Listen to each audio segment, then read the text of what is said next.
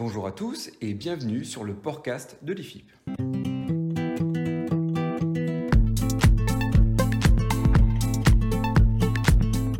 C'est le premier rendez-vous d'une longue série de podcasts baptisés Portcast consacrés au port avec un grand P.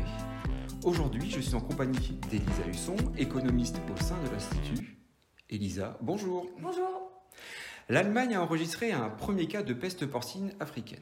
Le virus, non contagieux pour l'homme, a été retrouvé sur une carcasse de sanglier dans l'état de Brandebourg, à la frontière avec la Pologne.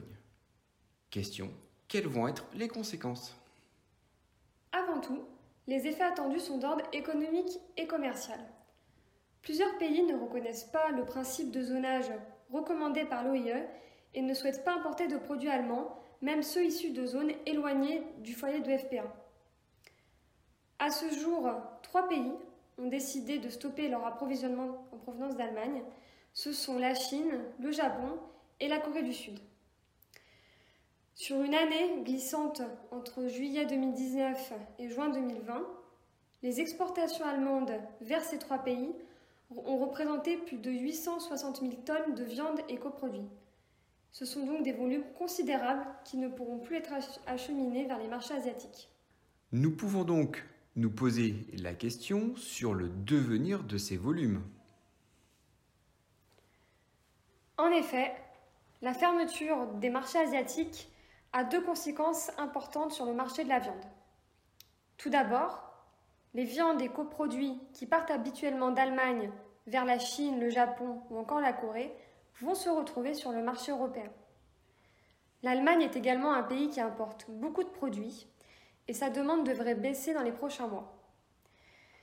Les fournisseurs de l'Allemagne devraient alors connaître une hausse de leur disponibilité.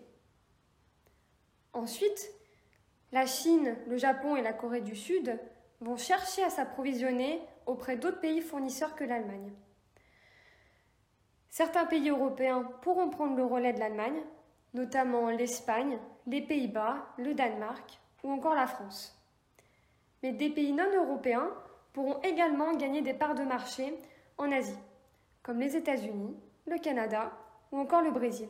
Ces trois pays ont déjà fortement augmenté leur exportation vers la Chine ces derniers mois. Les flux commerciaux de viande sont donc impactés. Qu'en est-il des flux d'animaux vivants? C'est une très bonne question, puisque tous les ans, près de 11 millions de porcelets transitent entre le Danemark et les Pays-Bas à destination de l'Allemagne. L'Allemagne est un pays très importateur de porcelain et actuellement, les engraisseurs allemands sont peu preneurs, ce qui fait chuter les cours des porcelains. Une partie de ces porcelets pourrait être davantage engraissée aux Pays-Bas ou en Danemark, ou encore aller en Espagne. Quoi qu'il en soit, la demande des engraisseurs va diminuer il y aura un excédent d'animaux vivants pendant plusieurs mois et les tendances déjà observées depuis quelques années en Allemagne devraient s'accentuer. Les ateliers de naissage de petite taille devraient cesser leur activité dans les prochains mois. Du coup, la question que tout le monde se pose, cela va-t-il impacter les prix en Europe? C'est probable, mais les effets ne seront pas forcément immédiats et homogènes entre les pays européens. Tout d'abord, la baisse des abattages de l'UE modère l'impact de l'excédent allemand sur le marché européen. Ensuite, la hausse des disponibilités allemandes n'entraîne pas forcément une baisse des prix pour tous les produits du port. Il existe des circuits commerciaux différents selon les pièces, selon leur qualité et également selon leur origine. On s'attend également à une intensification de la demande chinoise dans quelques semaines en préparation du Nouvel An. Les pays qui parviendront à exporter pourront mieux s'en sortir que les autres. Nous continuerons donc à suivre avec grande attention les évolutions du marché dans les prochaines semaines. Elisa Husson, merci. Merci. Je profite de cette conclusion pour dire que ce podcast est une vision résumée. Si vous voulez échanger avec Elisa Husson, n'hésitez pas à vous inscrire aux différentes formations ou tout simplement retrouvez-nous sur le site de l'IFIP, soit ifip.so.fr pour de prochains podcasts. À bientôt!